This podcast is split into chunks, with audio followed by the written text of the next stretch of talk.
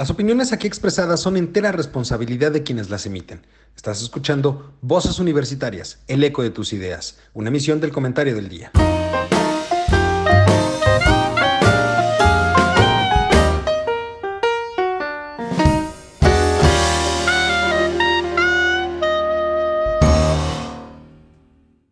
Hola, ¿qué tal mi querido público culto y conocedor? Como cada martes son las 7 de la noche, 7, 10 de la noche. Hoy tuvimos un pequeño retraso en el inicio, pero es por cuestiones técnicas. Pero ya estamos aquí en este programa Voces Universitarias, el eco de tus ideas. Y como cada martes, permítanme presentarles a mis queridos amigos, compañeros y colegas que como cada martes me acompañan. Charlie, ¿cómo estás? Muy buenas tardes. Hola Lalo, muy buenas tardes. Qué gusto verlos, saludarlos y sobre todo eh, muy contento porque después de 23 años mi Cruz Azul, mi Cruz Azul es campeón. Y no me importa lo que me digas. Sí, gracias. Tenías, tenías que empezar mal este programa. No me importa. No Pero bueno, antes que nada, doctor, ¿cómo estás? Muy buenas noches. Mi estimado don Eduardo, es un placer como siempre. Ah, ah caray. Juan. Disculpen, es que antes de saber que ahora en este programa tenemos dos doctores. Dos doctores. doctor Araque, muy buenas noches. ¿Cómo está usted? Pues aquí tratando de entender lo que dicen y ver que llegue mejor. ¿Sí me escuchan? ya estás por aquí, que es, ya te escuchamos alto, claro y fuerte. Bueno. Y doctor Mario, ¿cómo estás? Mi estimado don Eduardo, como siempre un placer poder compartir con ustedes estas sesiones y más ahora en, vivo y a todo color con mi querido Juan, eh, compartir esta, esta situación. Y el día de hoy, el día de hoy, mi querido público, como pudieron ver en nuestras redes sociales, eh, vamos a hablar o tenemos un invitado muy especial, un invitado al cual prácticamente como a todos los invitados que hemos tenido en este programa, le tengo un, especial este, cariño, un especial afecto. Eh, el día de hoy tenemos al maestro José Cruz Ramos Báez. Él va a estar platicando con nosotros respecto de eh, las encuestas y cómo están llegando los diferentes actores políticos a esta recta final de las elecciones. Pepe, ¿cómo estás? Muy buenas noches y gracias por aceptar la invitación. Buenas noches a todos el auditorio, buenas noches mi estimado Lalo, esperemos pasárnosla muy bien como siempre ha sido en este tipo de programas, ¿no? Y saludo a todos, doctor Araque, doctor Mario, Carlitos, por fin ya compraste tu playera del Cruz Azul, o ya la usaste más bien, al fin. Ya las volví a usar y estoy esperando la nueva porque la nueva trae otra estrellita, entonces hay que esperarla. Esa no es una estadística, mi estimadísimo Carlitos, pero creo que tiene más años de perder que tú casado, no es posible. y tienes toda la razón, ¿eh? Pepe, tienes toda la razón. La última vez que vi a Cruz Azul campeón estaba soltero. ¿No? Eso nos habla, eso nos habla, mi querido público, de la edad que tiene Charlie. Era, un joven, bueno, nada más os voy a poner sobre la, desgracia, De la desgracia de equipo al que le va. La, primera vez que vi campeón de Cruz Azul tenía siete años. Uh, fíjate, siete años. La segunda fue este, en el 97 y la última está reciente. Entonces, lo he visto campeón tres veces. Me tocó ver jugar a Miguel Marín, o sea, que ya. Oh, bueno. Pero bueno. Ellos, don Simón. Sí, ya no, ya, llovió. si lo vemos desde ese punto de vista, ya, ya llovió, o sea, no, no, no hay manera. Pero bueno, oigan, este, pues interesante la, la, lo, lo, que ha sucedido en las últimas semanas relacionado justamente con las candidaturas y cómo se han dado. Eh, el día de hoy yo publicaba en mi artículo y empezaba yo con una cuestión que a mí me llama en, en lo personal la, la, atención. Y antes de entrar de lleno a las, a las estadísticas, antes de que eh, Pepe nos ayude a ver cómo están ¿eh? llegando, cómo, cómo salen algunos de los, de los, este, de los candidatos en las estadísticas, yo quisiera preguntarles en específico, porque hay algo que me llama mucho a mí la atención, que es eh, la violencia.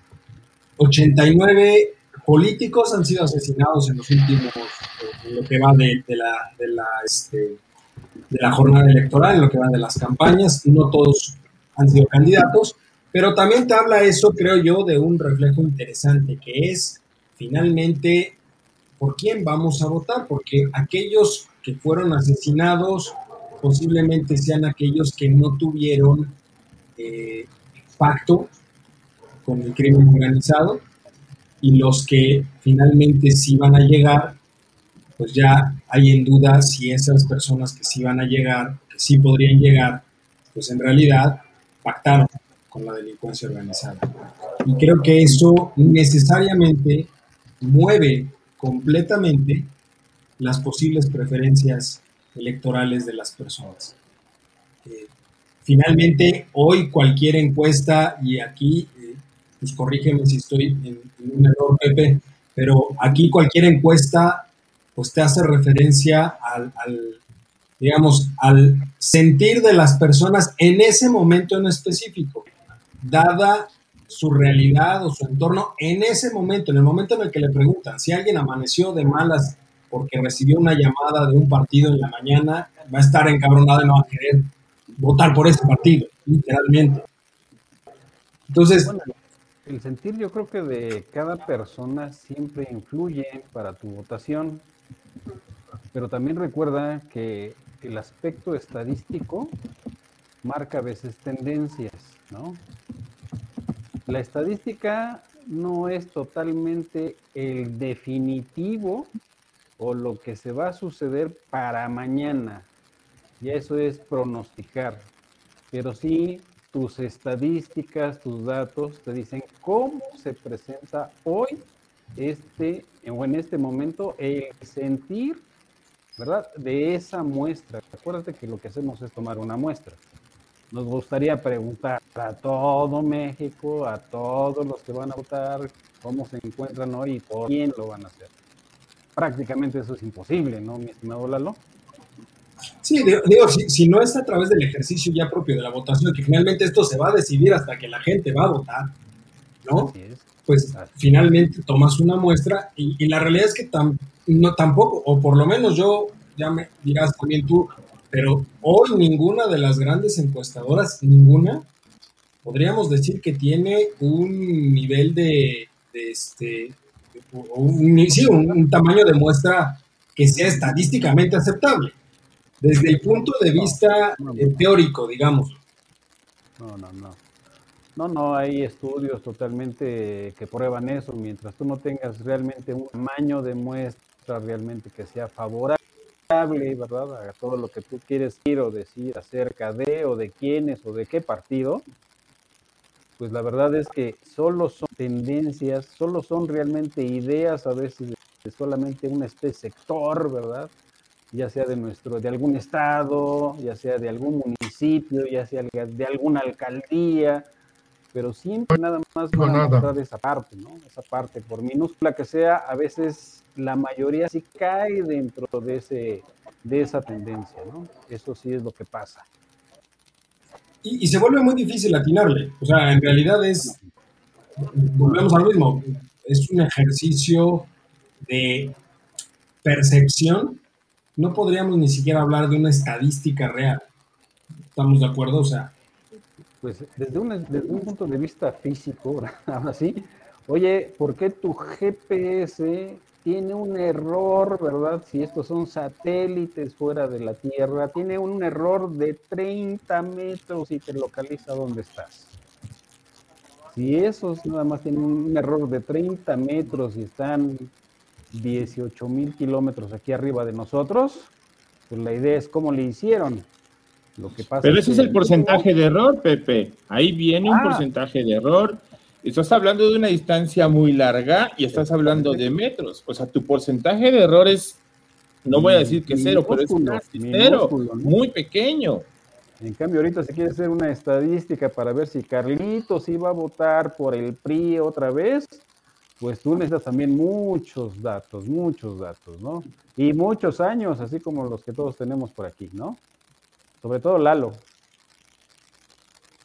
¿Ya se nos fue o algo pasó? Es correcto, no, sí, yo creo que algo le pasó, pero no te algo le pasó. En, en línea. bueno, este, bueno, Pepe, a, a, mí me gustaría platicar contigo al respecto y creo que tuvimos muchas pláticas en pasillos en aquel, aquel edificio de Goya. Eh, Peter Drucker, este autor icónico del siglo XX, de inclusive considerado el padre del management a nivel mundial, decía que había mentiras, embustes, fraudes y estadísticas. Y que si tú necesitabas justificar matemáticamente una situación, pues era fácil lograrlo.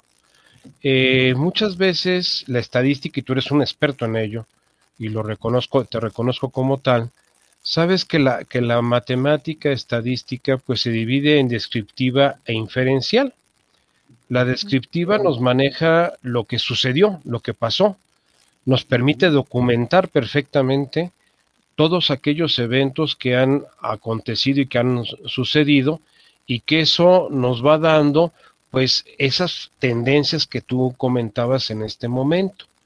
La parte inferencial, que, entre ingenieros llamamos el cálculo estocástico, que es utilizar la base estadística descriptiva y proyectar a base de una probabilidad basada en dos elementos que para mí se me hacen sumamente cualitativos, no cuantitativos como el de estadística, que es el supuesto, que es lo que supongo yo que va a suceder, ¿En base a qué? Pues a mi experiencia, a mis conocimientos, a mis preferencias, a mis gustos, a mis caprichos y a todo aquello que yo me puedo imaginar que supongo que va a suceder. Y a la expectativa, a la expectativa del posible resultado a obtener. Ahí es donde eh, esta parte sólida, fuerte, que es la matemática estadística, se vuelve pues nuevamente altamente especulativa. Ve a Banco de México, todos los años nos proyecta 3% de inflación con un pequeño rango, que ya lo quisiéramos muchos, de un 33%, ¿no? O sea, más o menos un punto. Sí, nada más que uno de tres es 33, 33%. En la distancia entre 2, 3 y 4, estamos hablando de un carril muy ancho para manejarse. ¿Y qué ha pasado este año? Que ya nos pasamos de doble ancho, ya estamos en el, arriba del 6%. Entonces, esa es la parte que yo a veces eh, dudo del concepto tan sólido, tan serio que es la matemática estadística, que nos permite documentar con mucha exactitud lo sucedido, pero que a la hora de proyectar lo que va a suceder, ahí se vuelve altamente especulativa. ¿Cuál es tu experiencia en esto, don Pepe? Pues mira, estamos hablando de una cuestión del sentir, del pensar y del querer de un ser humano. ¿No? Así es. Si estamos hablando en esa tendencia de decir, vamos a tomar mil personas y a tomar el sentir, el querer y el desear por quién voto, esos mil, ¿verdad? posiblemente mañana ya no deseen votar por esto mismo. ¿Y a qué se debe entonces eso? Pues simplemente es una tendencia, ¿no? Es un, simplemente es un querer, como decía cuando iniciamos ahorita el programa con Lalo, dice, pues sí, ahorita yo tengo ganas, me dan un, escucho el ruido, de verdad, vota por este partido y no, pues ahora no voy a votar porque tenía el zumbido aquí en el oído, pues ahora no voy a votar. Esa parte del ser humano esa es la que no se puede considerar en esa tendencia o en ese numerito o en ese decir, pues nada más tengo un error del 3%. Esa es la parte que no se puede. Necesitamos datos entonces pues ahora tenemos algo que se llama el Big Data, ¿no? Y tú y muchos saben que de acuerdo ahora a los influencers, pues entonces tenemos ciertas tendencias también. Y eso se está logrando con esa gran cantidad de datos que no están a veces en las encuestas, en nuestras encuestadoras, que llegan a mil datos, que llegan a cinco mil datos, que llegan a diez mil datos, ¿verdad? Escuchaba hace poco, no sé si has escuchado ahora este, este canal Latinus, que querían hacer. Sí, como una- no, el de Lored y Broso. Exactamente. Y, y otros personajes que no dan la cara, que son los que producen. Pues, o los que pagan, ¿no? Oh, los que están financiando el proyecto. Sí, sí, sí, sí, sí. Eh, eh, Hay un personaje que dice que, que- que se recuerda a un emperador romano de la época de, de- de la caída del imperio romano llamado Claudio, ¿verdad? X, quién sabe qué, este Claudio X, que, que está ahí atrás, y, y otro ex político muy renombrado que suena como a moretón, ¿no? O sea, como a que me dieron un golpe muy fuerte y me quedó un moretón. Hablan de eso y también de un publicista muy, muy connotado que se llama algo así como Raki, como este aspectos judaicos. Judaicos, exactamente. Exactamente. Pues ellos quieren hacer en, en esta, en, en este inicio de votaciones, mostrar una, este, una estadística robusta que han hecho, ¿no? Con, con el famoso periódico Reforma. Y pues hombre, yo te diré que esa estadística robusta, si tiene 10.000 datos, ¿verdad? Por zona, por, por estado, esa sí es una estadística robusta. Y aunque tengan esos 10.000 o 100.000 datos, pues todavía si el día de mañana es la votación y yo quería, yo tenía esta tendencia vertical y ya no me gustó, yo uso la tendencia, ¿verdad? entonces ya voté. ¿Sí? Ese tipo de decisiones que no tenemos nosotros y mucha gente de decir, estoy consciente de sí voy a votar, ¿verdad? Por Mario, voy a votar por Mario porque yo sé que es así, así, así, y sí nos va a prometer esto, así, así. pero porque conozco a Mario, ¿no? Ah, pero no dar por fulanito de tal, porque eso no lo conozco. Sin embargo, las tendencias me dicen que el fulanito de tal es el que debe de ganar. Ah, no, sí. Sí, mate- matemáticamente sí. Pero, Una a ver, individual de decir, yo sí conozco, yo sí sé, y yo sé por qué voy a con este fulano. Esa, yo creo que tenemos un 99% y con error del punto 0001 de que muchos no lo creen. Carlos, ¿tú quieres comentar algo? Eh, eh, Sí, digo, oyendo al físico, eh, me queda muy, muy claro que, a ver, las estadísticas se basan en datos o muestras grandes, pero ya son como hechos, ¿no, Pepe? A final de cuentas.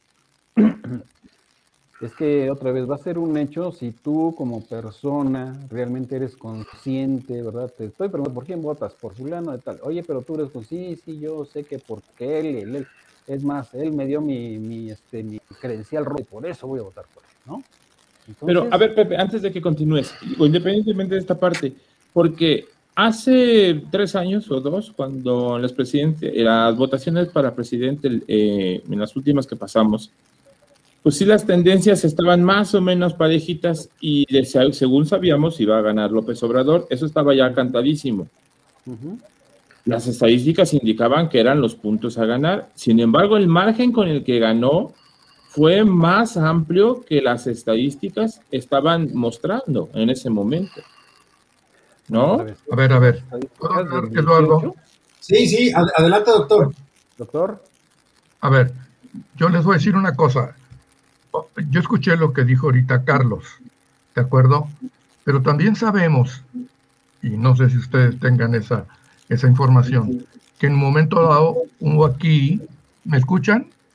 Sí, claro. Muy bien. Sí, Juan. Bueno, ok. En un momento dado se dice que hubo un fraude, o más bien un pacto entre presidentes. ¿Sí o no, Eduardo?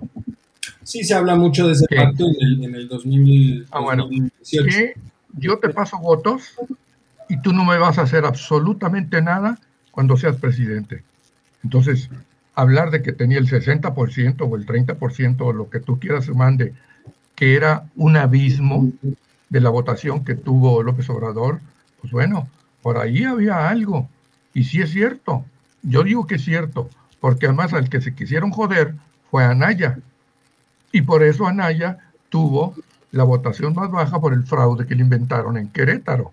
Entonces, aguas, ¿no? Otra cosita, déjenme terminar.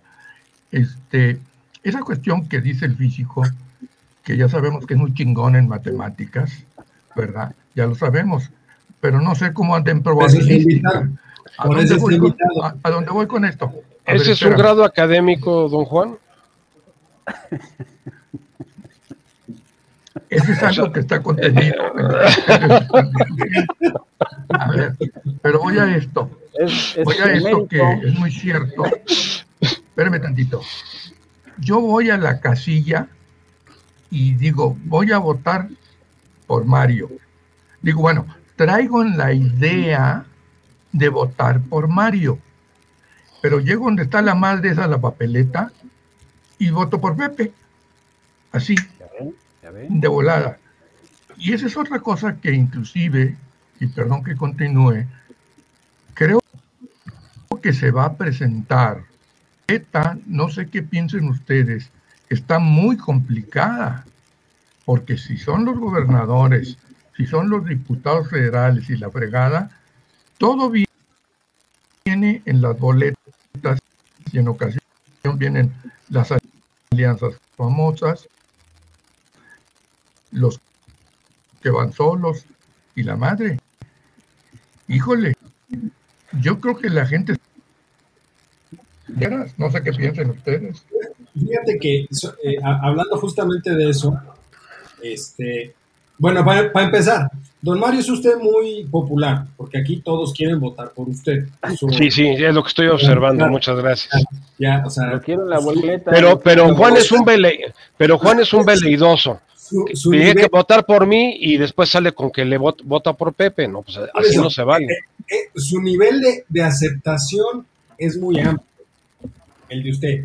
Pero aquí algo, algo que menciona Juan y, que es una realidad que vamos a ver y que ha sucedido en todas las elecciones, en realidad, sucedió en el 2018, que es donde salen los fifís closeteros y los chairos closeteros. Aquellos que decían una cosa en el momento en el que se les preguntaba en las encuestas y al momento de estar en la soledad de la casilla, enfrente de la boleta, pues terminan votando por cualquier otra persona, por cualquier otra opción. Entonces, e, e, es un fenómeno, con Trump, ¿no? E, es un fenómeno que va a suceder, y sucedió con Trump, exactamente.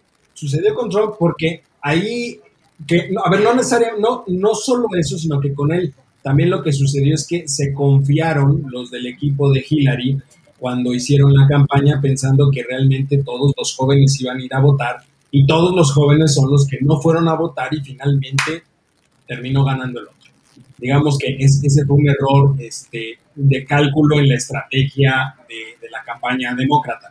Pero en el caso mexicano, a ver, era muy claro como bien lo decías tú, Juan, que al que le querían pegar era Naya en el 2018. Eh, ¿Y qué sucedió? También por parte del pacto que tú mencionas, pues dejaron solo a MIF. Prácticamente el partido no apoyó como antes hubiesen apoyado a cualquier otro candidato y dejan solo a MIF, lo cual hace que la gente se vaya de boca por Andrés Manuel. Pero aquí lo que me llama la atención, ojo, en estas elecciones, es que tal parece, Pepe, yo ahí te diría, yo, ahí te preguntaría a ti, en, este sentido de la percepción, porque volvemos a lo mismo, a esto yo, yo personalmente, yo no les puedo llamar eh, un eh, ejercicio estadístico confiable a ninguna de las encuestas que se presentan, son eh, cuestionarios de percepción en un momento dado, por el tamaño de la, de la, muestra que están eligiendo y también por el tipo de preguntas que están utilizando, porque son muy sesgadas. Literalmente es, ¿por quién vota sí? Y repito, en ese momento pues se vuelve muy subjetivo, es como yo me siento y lo que yo creo en ese momento, pero ya estando en la frente de la boleta va a ser otra cosa. Y, y en ese sentido, por ejemplo, ya dada la situación y la percepción de violencia de este desempleo que se vive hoy en, el país, pues las percepciones cambian. Pero lo que a mí me llama mucho la atención, y tú lo recordarás también, Mario, porque lo mencionabas en el programa pasado. Trae un nivel de aceptación este hombre aún muy, muy bueno, trae el 62%, de acuerdo a Oráculos, ahorita trae el 62, empezó con el 79, ha caído, por supuesto que ha caído y es normal, pero aún así mantiene un, nivel de percepción alta. Y Morena sigue teniendo un nivel de aceptación interesante, a diferencia de lo que uno podría pensar. Mira, yo te podría decir, aquí tengo la encuesta que publicó hoy el financiero, y el financiero hoy le da 59 puntos de aceptación al presidente. Y le da... A, 20 de mayo, me parece. Este, este es del día de hoy. Está en la primera plana del, financiero y lo están manejando con 59% de aprobación. Lo, estoy viendo en la, en la pantalla. 59% de aprobación al presidente, que curiosamente sube, sube con respecto a abril. En abril estaba en 57. O sea, hay dos puntos a favor de él. Pero una cosa es la figura de Andrés Manuel López Obrador y otra cosa es la figura de Morena.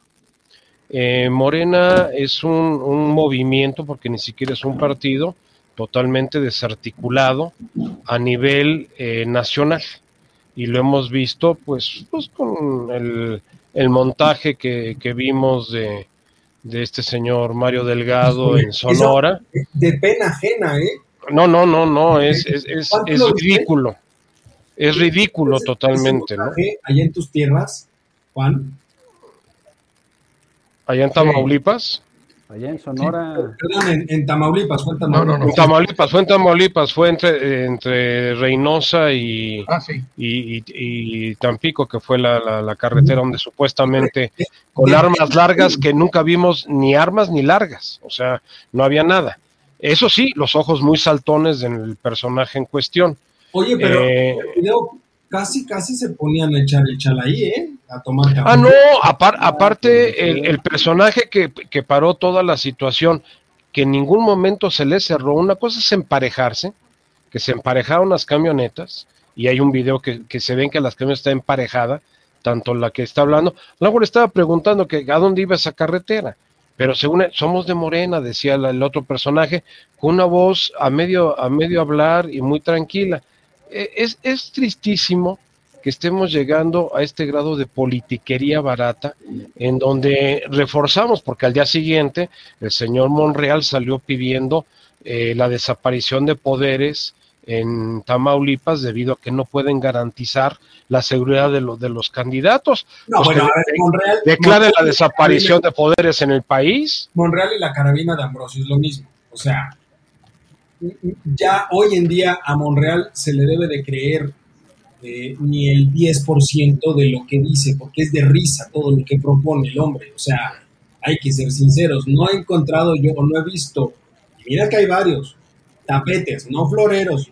No, no. Una cosa son los floreros del, que adornan la foto presidencial y otra cosa son los tapetes que tiene en el, en el legislativo. Eso es otra cosa, ¿eh? Y no hay tapete más grande que Monreal.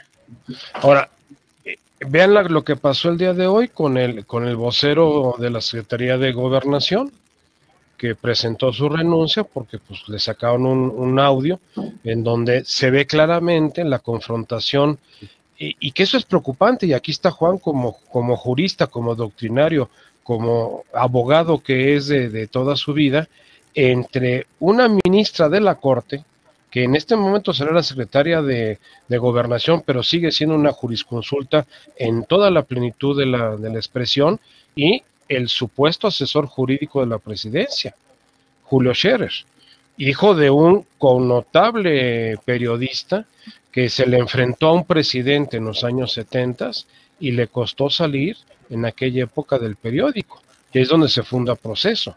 O sea, eh, vemos que inclusive en el círculo cercano, en el círculo pegado al Gran Tlatuani, eh, está habiendo disidencias.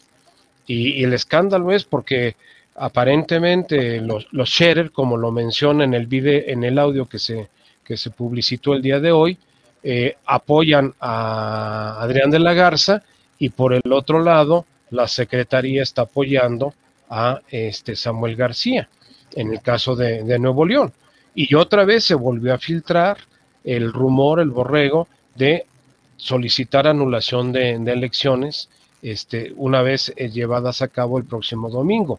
Que ese es el punto que tenemos que estar eh, ahora sí que más al pendiente que las tendencias estadísticas. Se observan algo, el número de, encuestadoras este año ha sido mucho menor al que hemos tenido en años anteriores. Inclusive eh, el nivel de, de, empresas internacionales que antes participaban muy activamente en, los comicios mexicanos, no han expresado. Estamos escuchando pues a las más cercanas, a las más comerciales, a Mitoski, a Buendía. Es, eso es lo que estamos viendo. Perdón, Mario. No hay encuestas en Baja California Azul. No, no las hay. Ah, en Guerrero, en Guerrero no las hay yo te preguntaría algo, Pepe, ¿tiene que ver la dimensión de las elecciones que vamos a tener ahorita? O sea, finalmente la infraestructura que deben de tener las consultoras, pues tiene que ser robusto, aunque no sea una muestra significativa. Aún así, el simple hecho de tener que movilizar gente para 15 gubernaturas y más de 1.600 este, presidencias municipales, más los congresos, o sea, sí requieres de una infraestructura robusta, ¿no? Totalmente, incluso simplemente para hacer mil encuestas casa a casa, imagínate la cantidad de personas, tiempo, horario y recursos económicos para hacerlo nada más en los estados donde ahorita vamos a cambiar gobernador, ¿no? Los 15 prácticamente, Mis estados. Prácticamente una cuestión económica muy fuerte que no es posible simplemente por hacer una encuesta y decirle a Mario, tú eres el número uno aquí en tu estado, porque ya hice esta encuesta, no es posible. Y como bien sabemos, nuestras consultoras tampoco son tan robustas como para hacer eso, incluso parametría, que le gusta mucho hacer la encuesta este, vía telefónica, pues tampoco lo ha hecho, ¿eh? Que tú dijeras, ahí tengo menos recursos, necesito menos recursos, por lo menos humanos, ¿verdad? Para poder hacerlo, tampoco lo hace. Y, como te, decía hace ahorita un momento, porque Fíjate que California Sur no tiene encuestas. Ahorita que mencionas... una encuesta, Pepe. Yo acabo ah, de una en el financiero de Baja California Sur para gobernador, para lo demás no, pero para gobernador sí. Y Francisco Pelayo tiene el 47% de de preferencia política por Víctor Manuel Castro con el 34% y uno es PAN, PRI, PRD y anexas contra Morena PT. Pero ¿cómo lo está haciendo el financiero? Ah, no tengo ni idea, déjame buscar si tiene la metodología, porque es, la, metodología del financiero es el que tiene más. Ah, encuesta telefónica, la población es de 400. Está durmiendo. No, yo te estoy dando la información. Y esto es que, a ver. Es que, a ver, nada más algo de volada. Porque a mí me pasó hace, pues, ¿qué será? Unos 6, 7 meses más o menos. Recibo una llamada de una encuesta de aceptación del presidente. No sé quién la estaba haciendo porque no decía quién la estaba haciendo. Fue una llamada telefónica. Me enojó porque fue a las 6 de la mañana cuando entró la llamada.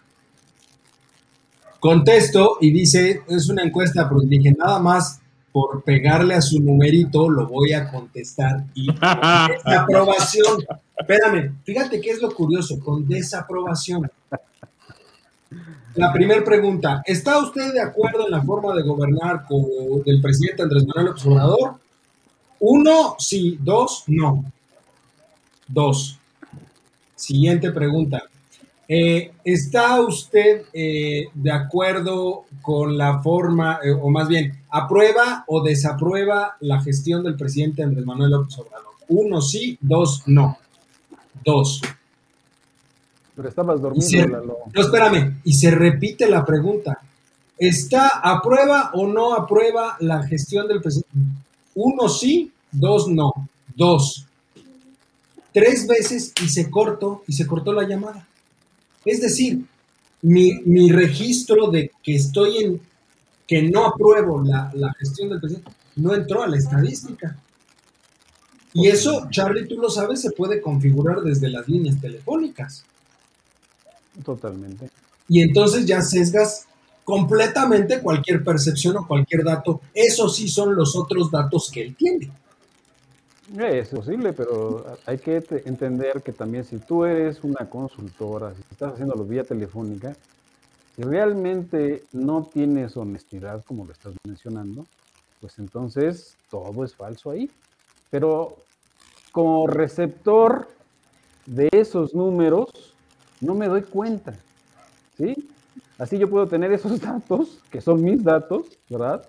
Y me voy como Churchill, ¿verdad? Yo nada más creo en mis estadísticas, pues entonces no, no, no sabes si es cierto o falso. Otra vez aquí viene mucho la cuestión de decir cuál es la certeza de este dato.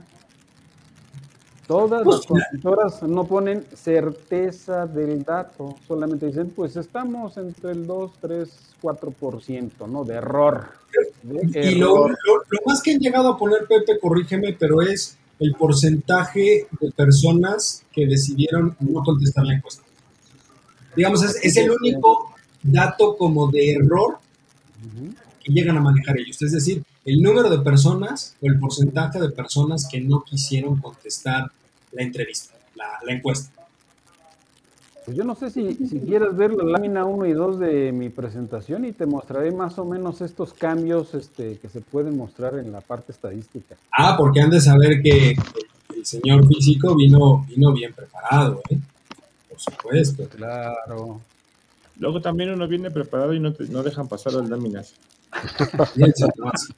Nada más porque es el invitado, ¿verdad? Está bien, está bien, no voy a decir nada. Ya, continúa con tu programa. Fíjate que estas este, estadísticas, ¿verdad? Eh, se refieren a la diferencia en porcentajes de Morena, PRI y PAN, ¿no? Que son los principales.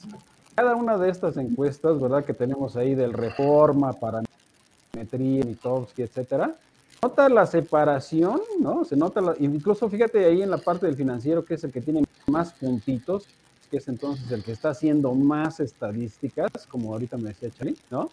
y tú dices, pues la separación sigue siendo posiblemente abismal, morena, PRI, PAN, ¿estás de acuerdo?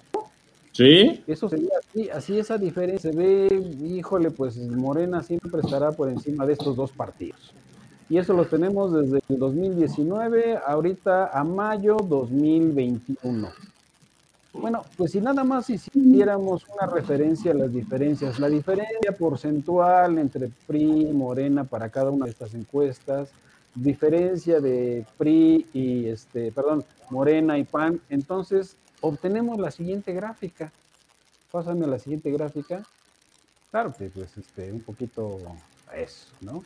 ¿Y ahora qué pasó con las diferencias? Fíjate que una de esas gráficas me muestra la diferencia morena, PAN, y la otra morena, este, PRI. Y entonces fíjate que al final, que son las dos últimas de mayo, las diferencias que puede tener morena contra PRI o contra PAN, pues casi son minúsculas. ¿No? Yo te podría decir que esto que te estoy presentando aquí, que son nada más las diferencias y que son los resultados estadísticos de estas encuestas, pues entonces también te dan una especie de clic de decir, ah, caray, pues como que sí se le puede dar la vuelta, ¿no? Sí le puedo dar la vuelta. Y aunque las otras, las otras gráficas estadísticas que estaba viendo, había una especie de abismo de 20% y decir esto está rarísimo. Cuando haces nada más las diferencias, hay las gráficas, diferencia de PRI-PAN, diferencia, perdón, Morena-PAN, Morena-PRI, pues fíjate que entre ellas se están casi uniendo y entonces yo te diría, no es tan difícil todavía bajarle, ¿verdad? Bajarle su poder político a este partido. Y esto nada más es una referencia estadística. Y esto es hasta mayo. Y entonces, estamos en junio, pues posiblemente esto no funcione. ¿Por qué? Porque nos está hablando solamente en ese momento.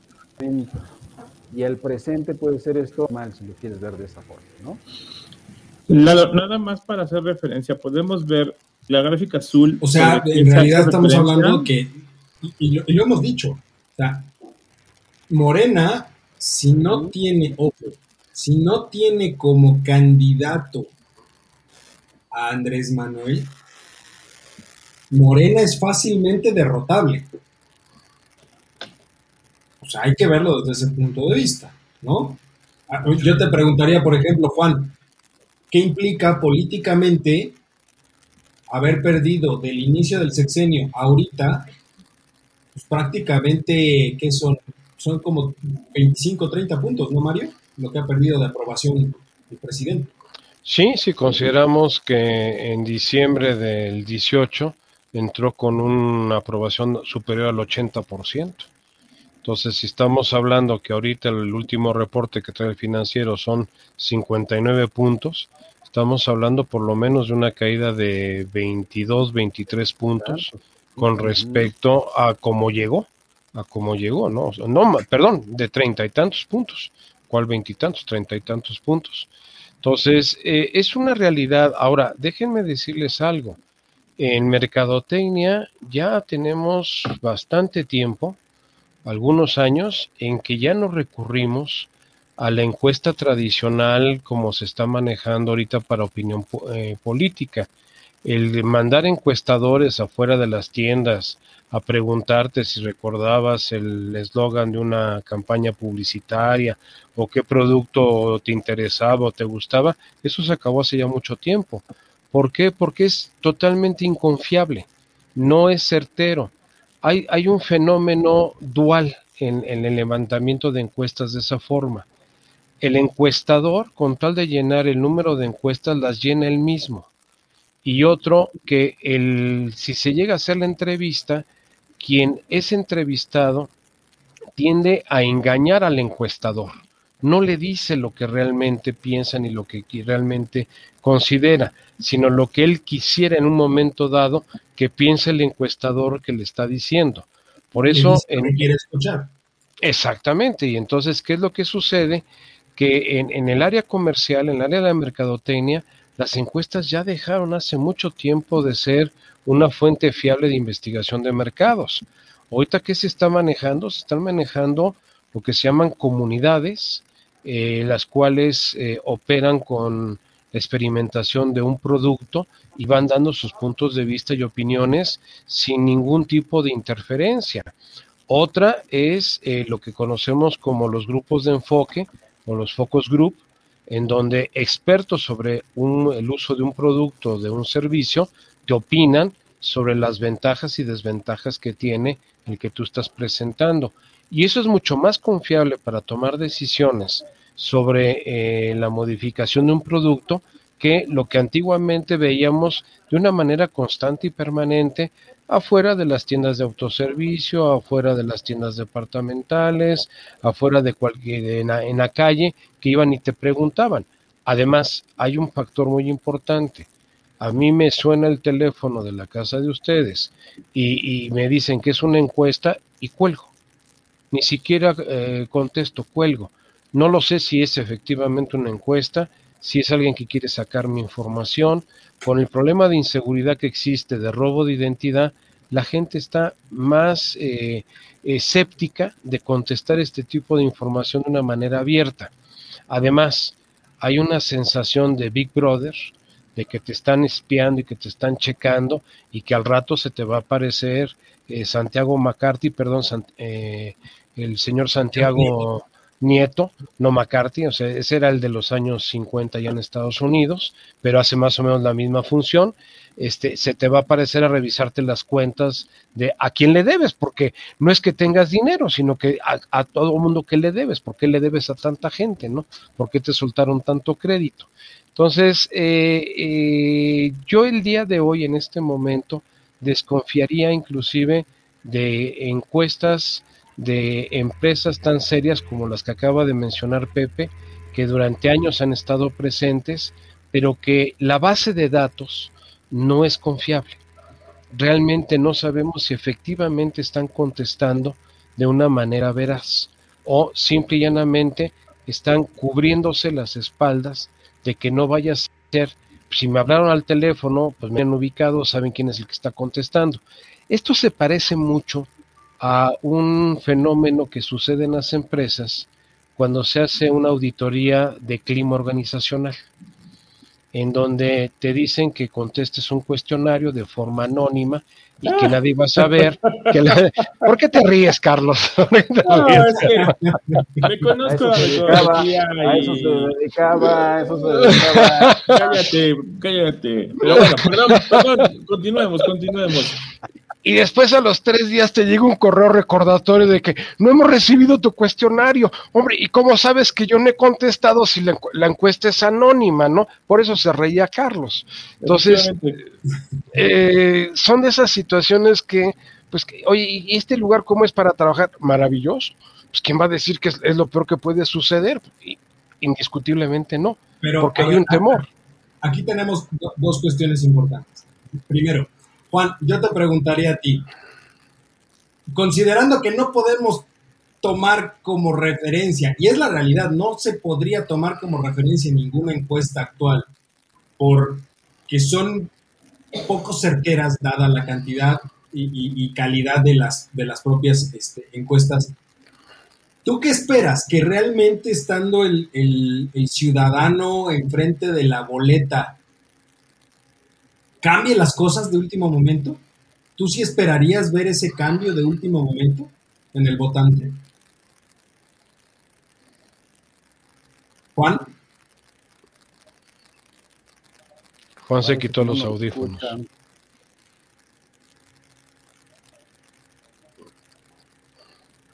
parece que no lo escucha, pero bueno, en, lo que, retomamos el audio del doctor. La otra pregunta, Charlie, qué tanto influyen aquí las redes sociales. Muchísimo, muchísimo. Porque esa es otro, eh, otra medición interesante. Fíjate que hay dos cosas.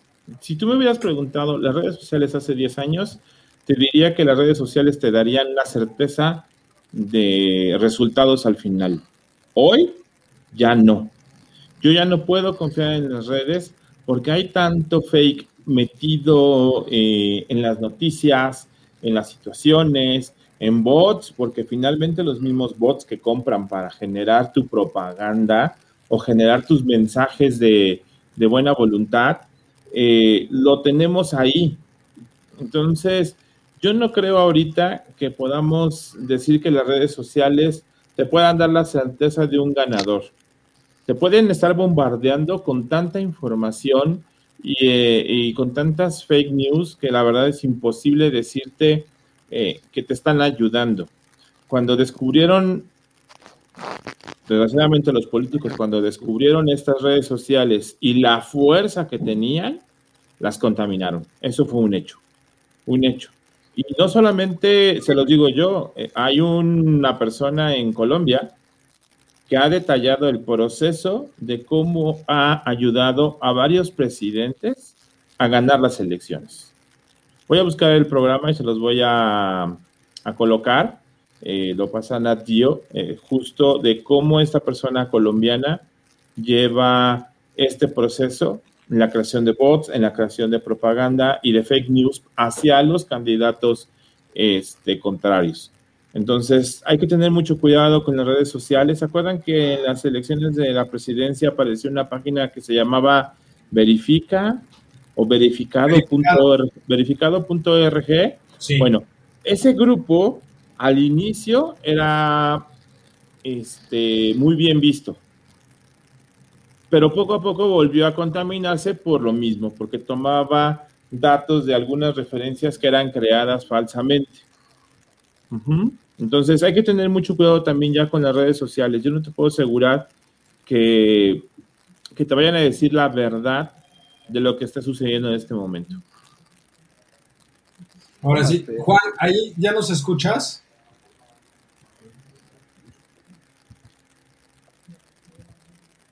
No, creo que creo que no, no nos está no nos está escuchando. Pero bueno, entonces eh, ahora mi, mi, mi pregunta sería, este, Pepe, en, ese sentido, por ejemplo, ¿qué, ¿hay alguna medición relacionada con redes sociales?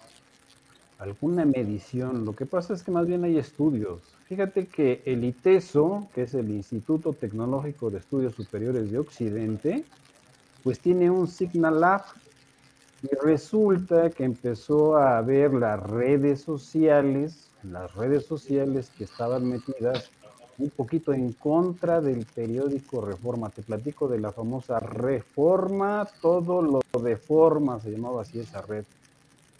Y este instituto, ¿verdad? Empezó a hacer estudios a base de esas redes y efectivamente había ataques coordinados y masivos, ¿verdad? Con bots, todo lo que se refería, ¿verdad? A en contra de, del señor presidente, ¿verdad? Y de la 4T. ¿Verdad? Y también entonces, pues todo esto está informado en base a redes, en base a redes, este, ¿cómo se llama? De programación, o sea, tampoco es que tengamos una especie de superestudio, ¿verdad? Para ponerlo, porque son a veces millones de datos, ¿verdad? Entonces, este artículo, como bien decía este Charlie, pues también está, y este salió en marzo, ¿no? Podríamos, este en marzo. podríamos concluir entonces que si las encuestas normales son poco confiables ahorita por el alcance, dado lo robusto del proceso electoral que estamos viviendo, las, cualquier encuesta que podamos sacar por redes sociales sería mucho menos certera por la cantidad de bots y de ataques que puede haber detrás que pueden totalmente sesgar el resultado. Sí, bueno, mira. Sí, es, yo diría que sí. Tú dirías que sí. bueno, fíjate que yo en la presentación yo no me quería adelantar, porque ahí tenía toda la parte. Nos vamos casi hasta la lámina número 18. Bueno, la 17, fíjate, a ver, pásate a la 17. Tenemos toda la parte de estadísticos que tuviéramos con los, este, este, es en esa es una antes, me parece, dice Forbes. Ahí está, mira. Entonces, Forbes ya había sacado este artículo, ¿verdad? Donde se menciona esta parte, ¿verdad?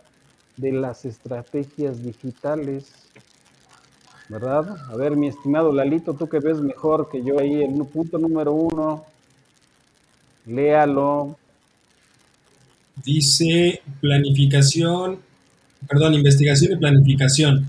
Gracias a los poderosos recursos que nos ofrecen, por ejemplo, el Big Data y la inteligencia artificial, es hoy muy sencillo segmentar, microsegmentar, indagar y perfilar a los votantes. Totalmente, eso es lo que platica mi buen amigo Charlie, ¿verdad? Pero ya todo esto está cada vez más documentado, ¿verdad? Incluso hay que crear bots para determinar si aquel es bot o no lo es. Y entonces, casi que uno piensa en bots, más bien uno piensa en encontrar el famosísimo influencer, ¿de acuerdo? Te encuentras primero al influencer que tiene esto y ya entonces creas un bot, ¿no? El bot es este, simplemente una especie de lazo que te dice, vamos a actuar de esta manera porque este está preguntando tal tontería, ¿no? Y eso es lo que hacen. Pero ya en base a todos estos estudios de base de datos, eso es lo que se hace. Pero que tampoco son muy elevados aquí en México, ¿eh? O sea, no, Lalo, es que no necesitas tenerlos en México. No, por eso, pero es, ah, que los bots que tienen programados aquí tampoco no es que sean tan elevados. O sea, la mayor parte de los bots están enfocados a detectas quien tiene un, digamos, una línea negativa hacia el gobierno.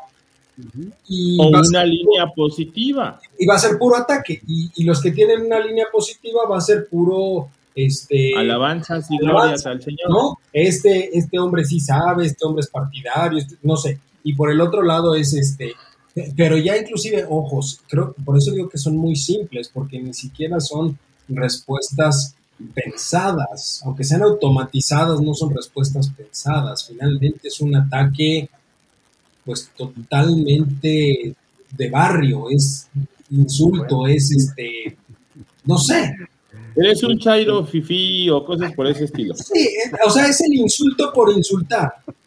Pero para eso utilizan la inteligencia artificial, Alito. Para generarte un texto que tenga coherencia y que pueda en un momento dado estabilizar la campaña o ayudar a la campaña. O sea, no es tan difícil. O O sea, sí es fácil utilizando inteligencia artificial. Y bien lo que dice Pepe en la cuestión de Big Data, parece que estoy en clase con él, Pues apúrenle porque estamos a tres minutos de que se nos acabe el programa. No, ya. O sea, con Mario, con el profesor Mario aquí, con el doctor Araki, con Pepe, parece que estoy en clase de maestría. No, ya vámonos, ya. Dale gracias a Dios, dale gracias a Dios que yo nunca fui tu profesor. No, gracias a Dios. En esa etapa coincidimos como alumnos, o estabas tú en alumno, yo estaba antes, no sé. No. Pero gracias a Dios. Tú estabas en, no, coincidimos, pero tú ya estabas en, estabas en ingeniería y yo estaba en empresarial. Gracias a Dios estaba en el camino del bien. Pero bueno, sí, y ahorita con Pepe estoy en clase, no, fíjate. Bueno, yo nada más quiero comentarles algo muy importante. Eh, a ver, mi estimado Mario. Sí, don Pepe. Eh, todo lo que hemos platicado eh, afecta a una parte de la población y desgraciadamente es a el porcentaje más pequeño de la población. el famoso voto verde en el cual se apoyó durante 80 años el PRI para ganar las elecciones, inclusive la de 88 que se que les cayó el sistema, porque en esas regiones de la selva, del bosque, de la serranía, del desierto, donde tenemos entre 50 y 60 millones de mexicanos, esos votos no tiene nada que ver con los bots, no tiene nada que ver con Internet, no tiene nada que ver con redes sociales. Tienen que ver con quien hace eh, campañas a nivel de piso, a nivel de, de posicionamiento, de llevarles ya no una despensa, ojalá fuera una despensa, un saco de arroz o un saco de frijol y con eso se compran esos votos. Entonces, eh, Exacto, no, azúcar no, ya te viste muy elegante, mi querido don Pepe. Este, e, esos votos son los preocupantes, los votos del hambre, los votos de toda esa población que no está en estos ambientes, que se nos ha olvidado que existe en este país y que ahí está el reservorio para esta elección, como lo fue durante décadas para el partido anteriormente, que ahora es el primor. Antes era el PRI solito, ahora es el primor el que está actuando con las estrategias que manejamos en los años 70, en los cuales ni la telefonía funcionaba, pero las campañas a pie de tierra, las campañas en los caminos eh, de terracería eran las que funcionaban para levantar la votación de los candidatos. Entonces sí es muy interesante toda la parte tecnológica, pero para las zonas urbanas. En las zonas urbanas eh, la contienda va a estar ahí, pero en el resto del país la contienda va a estar en los territorios agrestes que tenemos en nuestra, en nuestra república.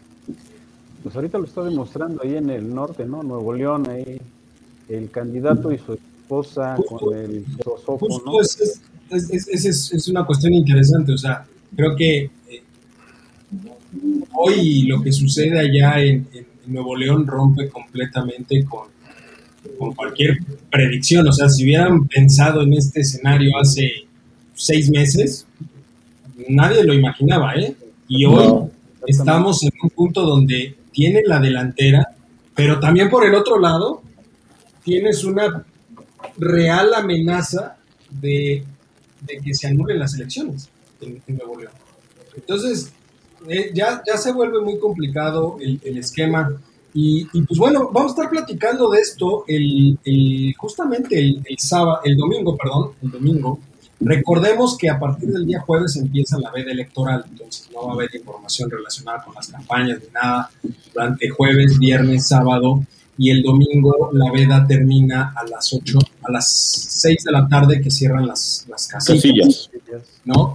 Y nosotros vamos a tener un programa especial a las 8 de la noche. Entonces, antes de despedirnos, anótelo.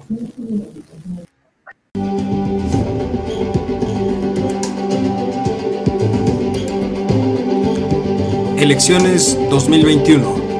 Mesa de análisis por Voces Universitarias, el eco de tus ideas. Programa especial, domingo 6 de junio, 8 de la noche. Una emisión del comentario del día.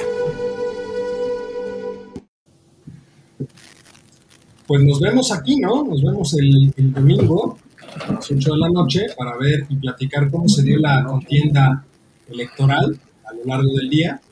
Y justamente a las 8 de la noche se abren eh, los conteos rápidos, el PREP, los difusores que están disponibles en la página del INEGI.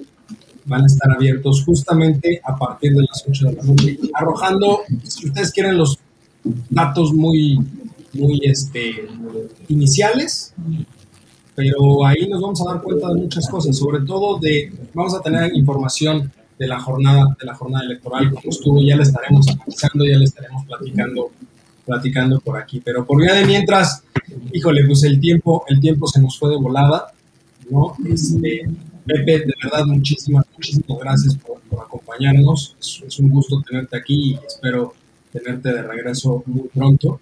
Este, don Mario, como siempre, muchísimas gracias. Juan, muchísimas gracias por todo. Charlie, muchísimas gracias. Y gracias. nos vemos y nos escuchamos, mi querido público culto y conocedor, domingo, 8 de la noche, a través de todas nuestras redes sociales, ya lo saben, por ahí nos vemos. Charlie, ¿cómo era el speech? No, los, no se olviden de nosotros, síganos en nuestras redes sociales, blog.page, diagonal, comentario de día. ¡Ah! y voces universitarias. Voces universitarias. Oigan, salgan a votar, de verdad, voten. Piensen su voto, analícenlo, chequenlo, pero salgan a votar. Y si lo quieren anular, también se vale, pero salgan y hagan uso de su derecho al voto. Y obligación, porque también es una obligación. Pero bueno, pues ahí lo tienen. Nos vemos este domingo. Este, pues nada, muchísimas gracias. Excelente cierre de martes para todos. Hasta luego. Gracias, buenas noches. Descansen.